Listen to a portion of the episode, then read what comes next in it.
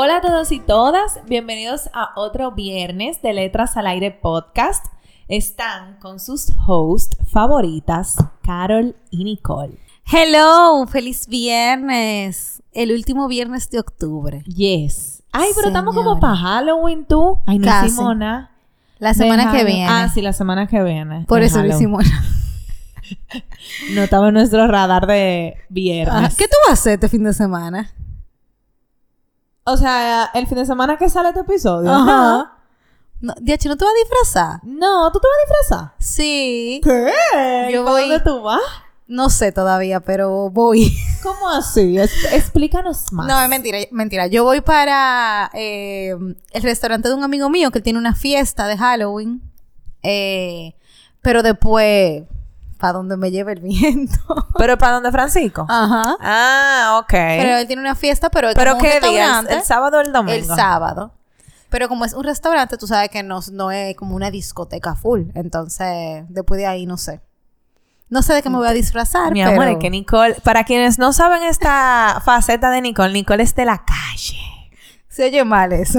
No, no, a Nicole le gusta la, activi la activity. Estar activa. Ajá, salir. Salir, compartir, hablar, conocer gente, todo eso. Nicole le encanta. Pero a ti también te gusta eso. Sí, pero yo soy más reservada. O sea, En ambientes más tranquilos. A mí me gusta, ajá, a mí me gustan los ambientes y me gustan los ambientes donde ya yo conozco a la gente. Como Mm, que los ambientes donde, aunque sea de que, qué sé yo, que no hemos visto en algún lado lo que sea, pero donde, en ambientes donde es- yo no conozco a nadie y que no sé qué y como que, que mucho baile, mucha, a mí eso como que, no, normal, no es que no me gusta, pero prefiero como ir pa- para un bar con amigos, ¿entiendes? Ah, no, pero yo también. O sea, a mí no me gusta de que salir sola. No, no, no. Yo Ah. digo con gente que ya yo conozco, con gente que yo comparto. Ah, ok. tú no, tú eres. O sea, si tú sales. A ti, a ti no te importa salir con gente que tú no conoces. No, en verdad no. Yo tú eres más aventurera en ese sentido que yo. Bueno, puedo disfrutar igual, en verdad. Pero tú también, o sea, yo creo que es más como la etapa de la vida. Puede ser. Yo, Sí, me, porque cuando yo, yo me acuerdo. yo me he tranquilizado mucho. Sí, y cuando yo estaba en el colegio, que estas mujeres estaban, Carol me lleva dos años, ¿verdad? Ajá. Que estas mujeres ya estaban como en la universidad o empezando. Eso era fogarate. Sí, nosotras vivimos. O sea, salimos mucho. Yo ¿Cómo era que? mucho de. Pero, por ejemplo, yo siento que ahora yo no disfruto tanto ir para una discoteca como antes. Tú sí. Tú, tú lo disfrutas, a ti te gusta. Pero yo, por ejemplo, preferiría de que, por ejemplo, venir para acá, para tu casa. o un coro en casa, ¿no? De que Ajá. en cualquier casa, como un coro en la casa. Y bebernos Sí. algo y oír música. Como que eso yo lo disfrutaría más que ir a una discoteca. Mira, en yo- esta etapa de mi vida. Yo lo puedo hacer, pero llega un momento que yo me aburro. Entonces quiero la discoteca. Entonces quiero la discoteca. Ya. Entonces, si estoy en un coro en una casa y estamos bebiendo, entonces después de la bebida quiero salir. Tú ves, ya después de, la, después de ahí yo me puedo ir a acostar tranquila. Señores, ¿qué lo que? Volviendo al tema. Volviendo. Esto fue un mini... Ujú. Una- un mini eh, paréntesis. Pero sí, es el último viernes de octubre ya, señores. La mitad del país está en Navidad. Bueno, aquí estamos, mi amor, con arbolito puesto y de todo. Santa Claus en casa de Nicole, o sea que... Yo estoy en Navidad desde el primero de octubre. Exacto. Igual tú y, y todas las mujeres dominicanas casi. Ya. Este Halloween, es de que bueno, Halloween para no dejarlo pasar. Pero ya, ya sí es verdad que entramos en fechas festivas. Noviembre y diciembre son fechas intensas. Mucho movimiento, Mucho- mucha muchas actividades, mucho dinero. Esperamos que sean meses buenos. Que sean, que- o sea, no me importa que sean intensos. No, la intenso ya- intensidad, ya a ser. Eso ya viene. La intensidad ya es parte de, de nuestras vidas, pero que sean meses, que sean meses gratificantes, Ay, sí. que uno pueda cerrar el año eh, Como en paz, bien. Ay, sí. eh, que las cosas, que no pasen cosas malas, como, ¿verdad? Sabemos que pueden pasar. Señores, que uno pueda como al, fi- al final como que cerrar el año y, y no sé. Sí, sí, sí. Estoy 100% de acuerdo. eh, ok. Entonces, ¿qué hay para hoy? Una lectura. ¡Qué bueno! Señores, hoy cerramos octubre, entonces tenemos el libro del Club de Libros.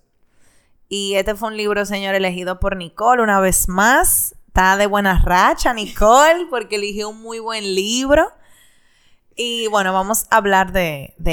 Eh, elegido por mí, elegido por las dos, ¿ok? bueno, sí, Todo pero lo tú... mío es tuyo. Bueno, es verdad. Está bien. Claro. Elegido por Por- ambas. elegido por letras al aire. Exacto. Muy bien. Tenemos una buena racha, chócala. Sí, porque señores, tuvimos unos cuantos libros. Bueno. Vamos a, a continuar en este, a mantenernos en esta buena vibra. Sí, vamos, vamos a seguir así. Esperemos que siga así. Dale, Carol. Bueno, el libro se llama Las gratitudes de Delfín de Vigan. Eh, Nicole va a hablar de la autora. Óyeme, a mí me encanta porque yo, yo siempre estoy esperando ese cue. Claro, es que ya Eh, eso es. Ella es una escritora francesa. Ella es escritora, directora de cine y también es guionista. Eh, ella nació en Francia, ha ganado varios premios. Ella tuvo una vida no tan fácil. Por ejemplo, muchos de sus libros son autobiográficos. Hay uno de sus libros en la cual ella relata su experiencia con la anorexia que tuvo en la juventud. Eh, hay otra, otro de sus libros que toca la historia de su familia y narra cómo fue su proceso con su madre, que tenía un desorden bipolar y ganó un premio por este. Y el libro que nos estamos leyendo el día de hoy, Las Gratitudes, em, no sé si es autobiográfico, lo podemos buscar ahora, pero la verdad que es un libro necesario. Ay, tú. Yo estaba en un libro, a mí me, a mí me tocó mucho porque yo soy muy cercana, bueno, vamos a hablar un poquito del libro, pero eh, yo soy muy cercana a mis abuelos. Entonces, como que yo tenía como un poco, después, en medio del libro, tenía como un poco de resistencia, como, ay, porque ya yo sabía lo que venía. Me pasó también eso. Como esa resistencia de seguir leyendo, como es muy bueno el libro, pero cogerlo no, no es tan fácil. O sea, no fue tan fácil. Y bueno, para hablar un poco de la historia, es sobre una señora mayor llamada Mi- Mishka. Mi- yo no sé si es Mishka o Mika. Bueno, vamos a decirle Mika, porque ahorita se, se, se- se pronuncia Mika. Y nosotras como dos, dos ridículas. Y que Mishka. bueno. Mishka es una señora mayor que mm, ella es, es judía, ¿verdad? Ella es judía. Sí. Entonces, bueno, ella tuvo una infancia medio difícil porque ella eh, no creció con su, con su mamá y su papá, sino que sus padres, cuando era muy, muy pequeñita, la llevaron como a, un, a una casa de unos alemanes para que la cuidaran, para que como que eh, le dieran refugio. Parece que será como en el momento de los nazis. Ajá. Ajá. Entonces, la mamá nunca regresó, ni el papá tampoco. Entonces, nada, ella creció así. Entonces, bueno, ella se encuentra en un asilo en el momento presente. em, y hay dos personas que la visitan y son quien na- quienes narran la novela. Son Jerome y Marie. Y Mari.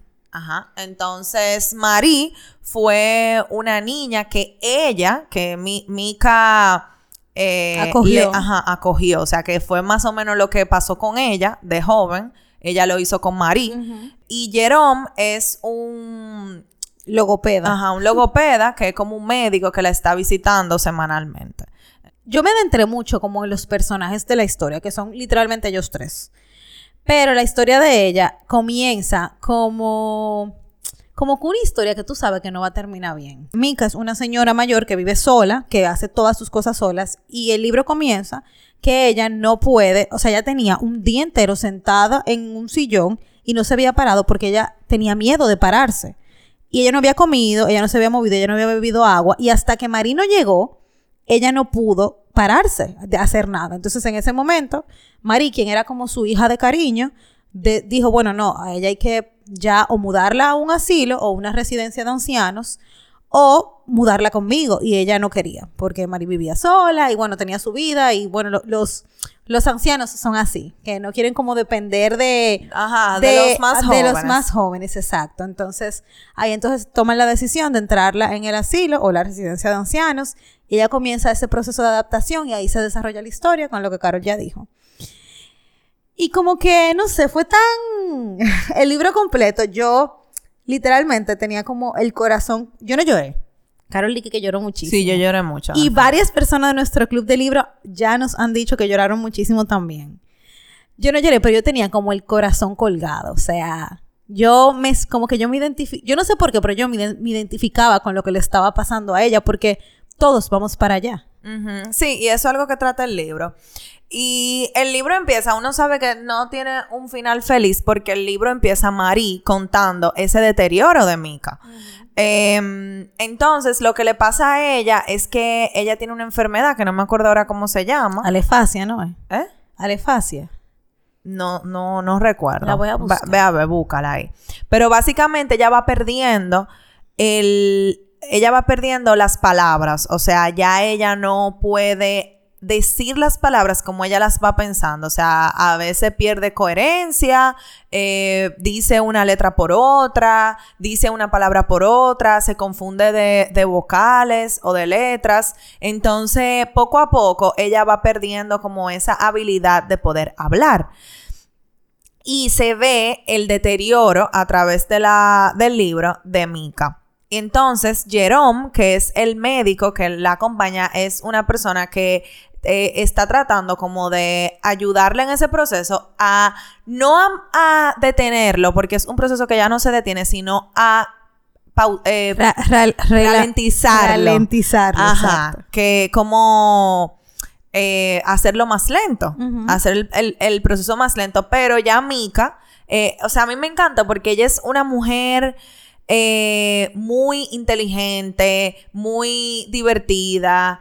Eh, sarcástica, así como bien, tú sabes. Entonces ella ya sabía lo que venía. Ella sabía su realidad y ella decía como, es que ya yo sé lo que va a pasar y cuál es el final de tu historia. Entonces, por más que queramos venir aquí, ustedes hacenme reír o tú ayúdame a hacer ejercicios de palabras eh, y eso, ya yo sé lo que viene. Entonces, es como un libro con un final que ya tú sabes que va a ser triste. Desde el día uno. Estaba cerca, se llama afasia afasia. Lo que ella tiene. Eh, hay varias o varios trastornos, según estoy viendo, y este es uno de ellos. Hay unos que tú confundes las palabras, otros que tú cambias la palabra por otra, otros que literalmente se te olvidan. Entonces la afasia es esa, que ella confundía la palabra por otra. Sí. Entonces, a través de, del libro, al principio uno no sabe bien lo que está pasando. Incluso yo hasta pensé que era que el libro tenía faltas ortográficas. Y después yo me estaba dando cuenta que esa era la forma de hablar de Mika. Por ejemplo, en vez de de acuerdo, ella decía de recuerdo. O en vez de de verdad, ella decía de verdad. Y cosas así. Entonces, después uno va enterándose de, que, de la enfermedad que ella tiene. Sí, y, algo que me pareció interesante, ahora tú diciendo eso de las palabras, es que me pasó como cuando tú comienzas a, como que tú comienzas a aprender un idioma nuevo que tú no te sabes la palabra y después ya tú la asocias. Entonces, en el libro se repiten mucho las mismas palabras maldichas. Y ya yo sabía lo que quería decir. Entonces, me gustó mucho porque el, la autora eh, integra muy bien, como la, de manera sutil, de manera natural, esa, esa enfermedad que ella tiene. Y llega un punto que, bueno, no quiero decir todo el libro, pero llega un punto que hasta los mismos personajes que no tienen la enfermedad comienzan a hablar de esa manera, como en honor a ella. Ajá. Eh, y eso me pareció como tan lindo. Sí, me pareció súper lindo. Y que como eh, eh, así mismo la enfermedad va empeorando, así mismo ella va integrando, o sea, la autora va integrando como estas palabras, va integrando como estas faltas de palabra también, porque Mika se encontró en momentos donde no, no encontraba la palabra que quería decir. Entonces, ella mezcla, la autora, eh, tantos temas eh, el de las palabras es una, el del idioma, el de tú poder expresar lo que tú, lo que tú quieres decir y la importancia de las palabras. Y también el tema de la gratitud, que es como se llama el libro, se llama las gratitudes. Entonces, Mika eh, tenía como un propósito en esta etapa de su vida que era encontrar a sus padres. No, mentira, encontrar a las personas que los cuidaron. Que yo dije al principio que eh, sus padres la llevaron como para que la refugiaran unos alemanes. Entonces, yo creo que eso a ella la mantenía como viva. El ella tratar de encontrar a esa gente que la cuidó eh, y que le salvó la vida, básicamente, para agradecerles ese acto. Entonces, como que es el agradecimiento de Mika. Entonces, Marí también le agradece a ella por acogerla. Eh, y es el agradecimiento de Marí. Por eso Marí es como si fuera una hija de ella, que la visita, que se preocupa por ella, que le cuenta todo, que le extraña, etcétera, etcétera. Y Jerome, Jerome es como un caso extraño. Él le gustan los viejitos y él trabaja con, con, viejitos. Entonces, Jerome también como que al final también agradecía eh, haber conocido a Mika. Él se sentía como, no sé, como acogido por ella. Yo creo que, y eso pasa, o sea, él se sentía identificado con ella y ella lo, lo hacía, o sea, como que lo retaba a él. Porque él tenía unos temas personales familiares también, que no, no se lo vamos a contar para no contarle el libro entero. Pero Mika lo alentaba a resolver esa situación familiar y lo exponía también. Incluso en una parte del libro me encantó que él decía que los ancianos son como los niños, que tú no les puedes ocultar nada. Y así mismo era, o sea, Mika a esa edad que se le olvidaban las palabras, que quizá tú dices, no, porque ella ya está vieja y quizá no, no va a retener la información o yo, o yo, voy a, yo puedo decirle cualquier cosa. Ella estaba muy clara. Ella era una mujer muy viva. Ajá, no, y cada vez, ella se le podía olvidar cualquier cosa, pero cada vez que ella veía a Jerome, ella siempre le preguntaba por el mismo tema familiar. Dime qué hiciste. Hiciste tal cosa. ¿Te acuerdas? Acuérdate de esto. Entonces, como que eso a él lo mantenía eh, intrigado por, por ella, de esta señora, haciéndome, exponiéndome de esta manera cuando soy yo que vengo a tratar de ayudarla a ella. Y es ella que me está ayudando a mí. Entonces, creo que el agradecimiento de él va por eso. De que al final, no le, voy a, no le vamos a decir lo que pasó con Jerome, ¿verdad? Pero de que ella pudo eh, darle eso a él y, ellos los tres también, porque al final, bueno, ya lo voy a decir, crean como un tipo de relación que se vuelve como cada uno, o sea, todos, ¿cómo, ¿cómo, lo digo? Como no, que todos se relacionan al final ellos tres. O sea, crean como una alianza eh, para un fin específico que tampoco quiero decir. y, y eso es, o sea, es lindo que tres personas de estilos de vida, de... Que no son familia. Que, ajá, que no son familia, de crianza diferente, de mundos diferentes, puedan terminar en un mismo sitio. Y haciendo ah, un bien en común eh, y todo que lo movió el amor y el agradecimiento. Exacto. Entonces, sí, es un libro muy, muy lindo. Es un libro muy lindo. No es un libro feliz. ya se imaginarán lo que pasó con Mika. Ay, Dios. Ay, que imagínate. Pero no fue. O sea, no fue sorpresivo. No, no fue sorpresivo, pero tampoco fue como que no tuvo un propósito. Ah, exacto. O sea, yo siento que fue un buen final. fue un muy buen final y un final real. Yo creo que se le dio un final digno a Mika. Entonces, nada, eh, yo lo recomiendo, este libro, 100%, porque te hace ver las cosas como de otra perspectiva también. Y también como esa cruda realidad de la vejez, de la soledad, de las enfermedades. O sea, es algo que todos vamos para allá, no importa quién, no importa el dinero que tú tengas, ni la salud que tú tengas, ni nada. Todos, bueno, y ojalá que todos vayamos para allá, ¿verdad? y que no, no vayamos antes de tiempo. Pero eh, es como tú ves esa, esa cruda realidad también de, de, lo que es la vejez. Y que es el curso natural de la vida, o sea, eso no es lo que tú puedes alterar. Y por más que tú lo trates de ralentizar o detener o tratar de que sea, de que de alargarlo, al final eso, eso va a llegar. Y algo que a mí me marcó mucho Tú sabes que antes yo decía como que no, yo me puedo morir mañana. Y yo últimamente ya no puedo decir eso. ¿Qué? Sí, porque señores. O sea, y esto, o sea, de verdad, y eso, esto para mí es un shock muy grande. Sí, porque quien no lo sabe, bueno, quien es viejo en el podcast lo sabe, que Nicole era mi amor. No, yo me puedo morir mañana, yo no le tengo miedo a la muerte, yo esto, yo lo otro. Y yo voy a estar tranquila. Ajá. O sea, no es que yo estoy intranquila, pero me da miedo como el, no el morir como ahora, ahora, pero me da miedo el llegar a morir vieja. O sea, como que ahora me da miedo eso. Como que llegar a la vejez y verme en esa situación de no poder hacer cosas por mí misma, de, de no acordarme, qué sé yo, de mi cumpleaños, del cumpleaños de mis hijos, o del nombre de, de mi vecina, o sea, como eso, eso me da miedo. Entonces, como que no es mm. que le tengo miedo a morirme ahora, pero sí le tengo miedo a la muerte cuando se supone que debe de llegar. Sí, que es algo muy yo Creo que son miedos normales, o sea, que tiene que tiene todo el mundo, porque al final algo en común que tienen los mayores es que no les gusta hacer carga. Por algo es. Es porque, por sentirse de que antes podían hacer cosas que ya no. Y uno, como joven o como adulto, también tiene que ser empático con eso, porque uno va a llegar para allá, uno va a estar ahí también. De que a los abuelos, a las personas mayores, no pueden. Por ejemplo, a veces yo veo en la calle gente lenta manejando.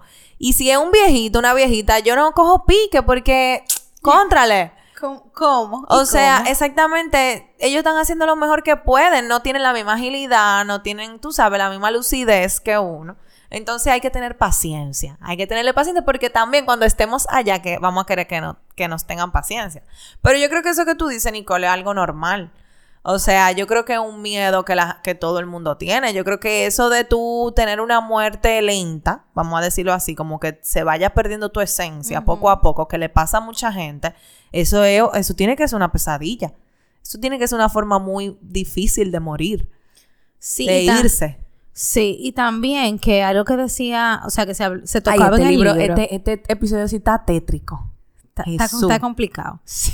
Eh, pero también, y, no, lo voy a poner más bonito, eh, algo que tocaba Jerome en el libro es que, que a él le daba mucha pena, yo oh, creo que fue Mari, no me acuerdo ahora, como hay, había ancianos que se pasaban meses, años sin que nadie, o sea, los tocara, o sea, sin que le dieran un abrazo, sin que le dieran una demostración de afecto, de cariño, sin que le dijeran te amo. Y él decía, o sea, wow, ¿cuándo fue la última vez que esta persona no recibió un afecto de cariño, no recibió una, una demostración de amor? Y, eso pasa el, al día de hoy. 100%. O sea, en todos los tratos sociales, en todas las sociedades, en el mundo completo. Entonces también hay como un llamado para nosotros. Yo sé que, por ejemplo, yo sé que Carol es muy, muy cercana a sus abuelos, pero yo quizá no soy tan cercana y no porque no puedo, sino porque quizá uno como que lo posterga. El, lo voy a visitar o lo voy a visitar después. Entonces, como para, señores, hay que aprovecharlo ahora, que ahora es que están vivos. Y, duro. Y, ajá, y duro. No, y aunque no estén duro, pero tan vivo. Bueno, sí, exacto. aunque no estén duro. Porque tú sabes. Claro. Porque el día de mañana tú no sabes. Y y volvemos al mismo tema, tú te arrepientes de que no, no lo hiciste. No hiciste lo suficiente, bla, bla. Sí, claro, 100%. Bueno, vamos a hablar de las frases. De... ¿Tú quieres hablar algo más de cómo del libro? No. Ok. Yo no noto mucha frase, en verdad. Algo que quiero hablar antes de, de a ver, no sé de la parte de las palabras y como que de la importancia de, lo, de lo que es hablar y expresarse y también como la impotencia que debía de sentir Mika y el pique que ella tenía que coger cuando no podía encontrar lo que ella quería decir. Y ella a veces como que decía cualquier cosa o una palabra que rimara o se pareciera como para ver si el otro lo entendía. Pero yo me imagino la impotencia tan grande que eso se tiene que sentir. Y entonces en sus sueños ella hablaba súper bien. En los sueños ella hablaba muy fluido y como normal, pero entonces se, despertaba y quería como transmitir una, una idea. Una idea y no podía. Qué horrible tiene que ser eso. Sí. Y ella era una correctora, o sea, fue durante mucho tiempo una correctora de una revista muy importante en donde ella vivía. O sea, que literalmente ella se dedicaba a trabajar con palabras. Entonces creo que también es muy duro cuando lo mejor que tú sabías hacer, tú no lo puedes hacer. Tú no lo puedes hacer. Mierda, qué fuerte. Es, fuerte. Tú sabes que yo no sabía que esa enfermedad existía hasta ahora. O sea, yo sabía que existía, pero yo, yo no sé por qué, y perdonen la ignorancia, yo pensé que estaba ligada con el Alzheimer, no que era una enfermedad aparte. Mm, bueno, tal vez como parte del proceso. Tal vez tan ligada, no sabemos. No sabemos. Bueno, esto no, es, no, no es nuestro fuerte.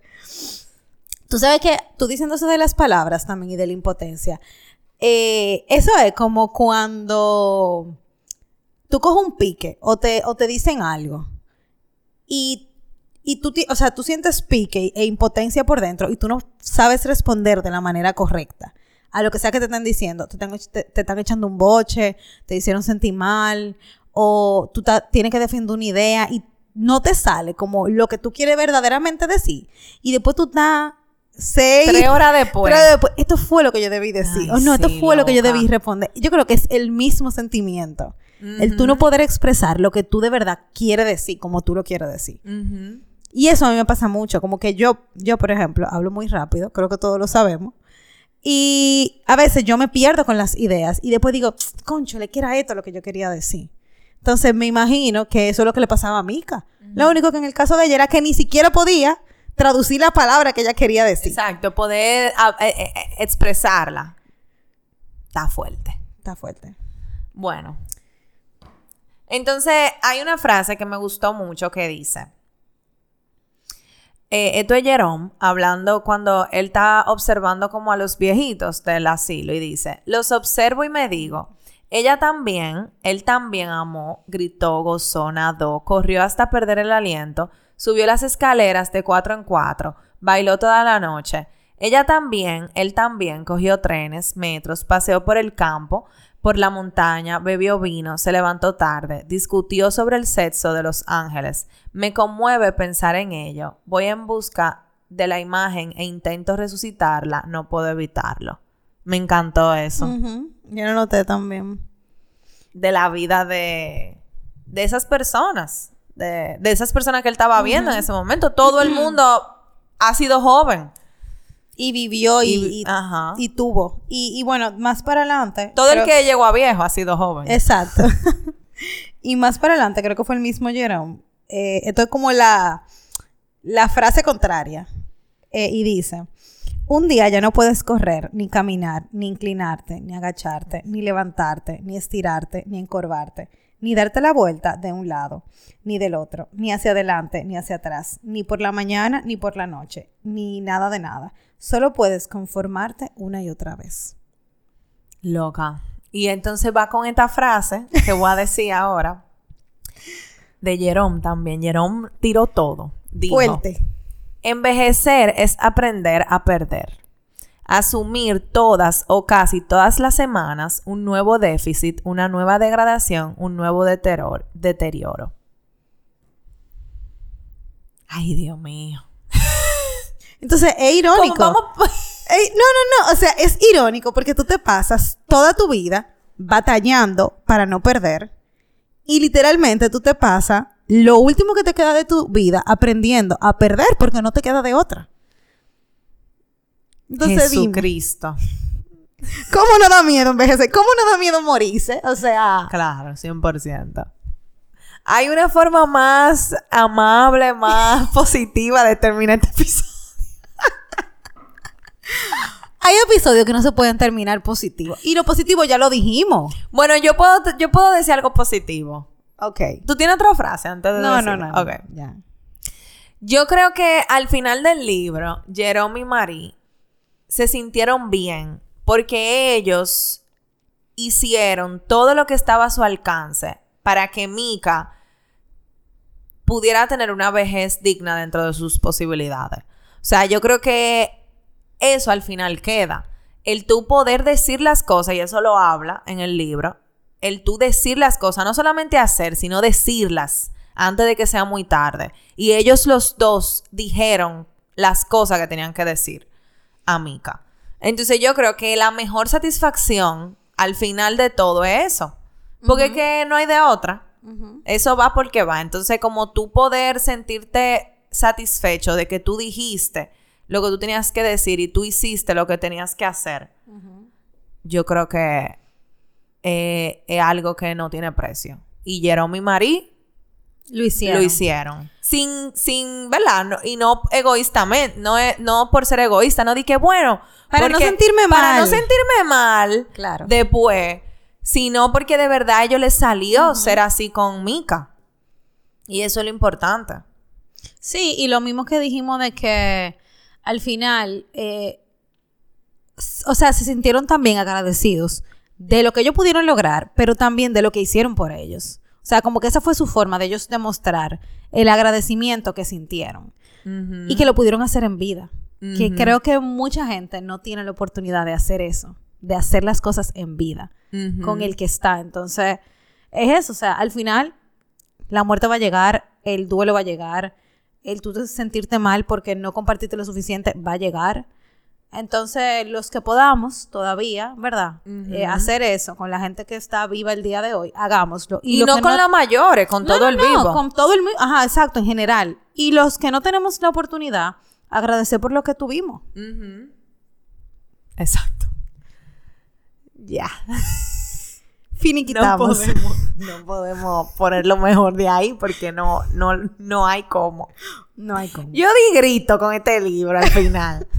grave, grave, grave. O sea, yo duré como dos o tres páginas dando grito. Y grito, y grito, y grito. Es que es fuerte, es fuerte. es fuerte. Entonces, este libro es como una de, de esas películas que tú pones para llorar. que tú sabes que te Que tú sabes que tú vas a llorar. Eso es este libro. Entonces, si usted quiere llorar con un libro, este es su libro. Pero que esas lágrimas valgan la pena. Sí, sí, sí. Claro, 100%. Así que nada, señores, eh, gracias por llegar hasta aquí. Sabemos que no fue el episodio más alegre, pero eh, sí real y sí es un libro muy bonito, es muy lindo. Eh, se llama Las, Las gratitudes de Delfín, ¿cómo es? No me acuerdo. Nicole, mi amor, ni hizo ni el intento de buscar la, la autora. Ella se quedó igualita. Delfín de Vigan. Yo hice mi parte. Esperando, esperando que yo lo buscara. Claro, tú eres la que tiene el, libro abierto. Eh, y ya. Bueno, señores, nada, gracias por escucharnos. Eh, si quieren dejarnos algún comentario sobre el episodio. Espérate que voy a eso. Oye, Karen me tiene una, una pancarta atrás de todo lo que yo tengo que decir cada vez que voy a cerrar. Pero iba a decir que si quieren dejarnos algún comentario sobre el episodio, lo pueden hacer por nuestras redes sociales. O, eh, eh, oye, ¿de qué inscribirnos? Escribirnos al Instagram. Si les gustó el episodio, denle me gusta, dennos follow también en Spotify para que les salga cada vez que subamos un episodio nuevo. Señores, Carol me sigue diciendo lo que yo tengo que decir. Aunque yo me Para que no se le olvide, porque que Nicole... que se me olvide, Tú te lo sabes, pero a veces se te olvida, que lo tienes que decir. Exacto. Yo te hago una ceñita para que ya tú cojas la... coja lo que te... eh, que se pueden inscribir. ¿Cómo? Suscribir. ¿Cómo? Suscribir. Se pueden suscribir a nuestro Patreon que tenemos en nuestro link de nuestra bio. En nuestro link de nuestra bio en el link de nuestra bio. Eh, por ahí también se pueden agregar al club de libros. Esta fue una lectura del club de libros. Eh, tenemos reuniones mensuales. Y no sé, se me quedó algo. No, perfecto. Eh, Nítido. O sea que nada, señores. Nos escuchamos un próximo viernes. Bye.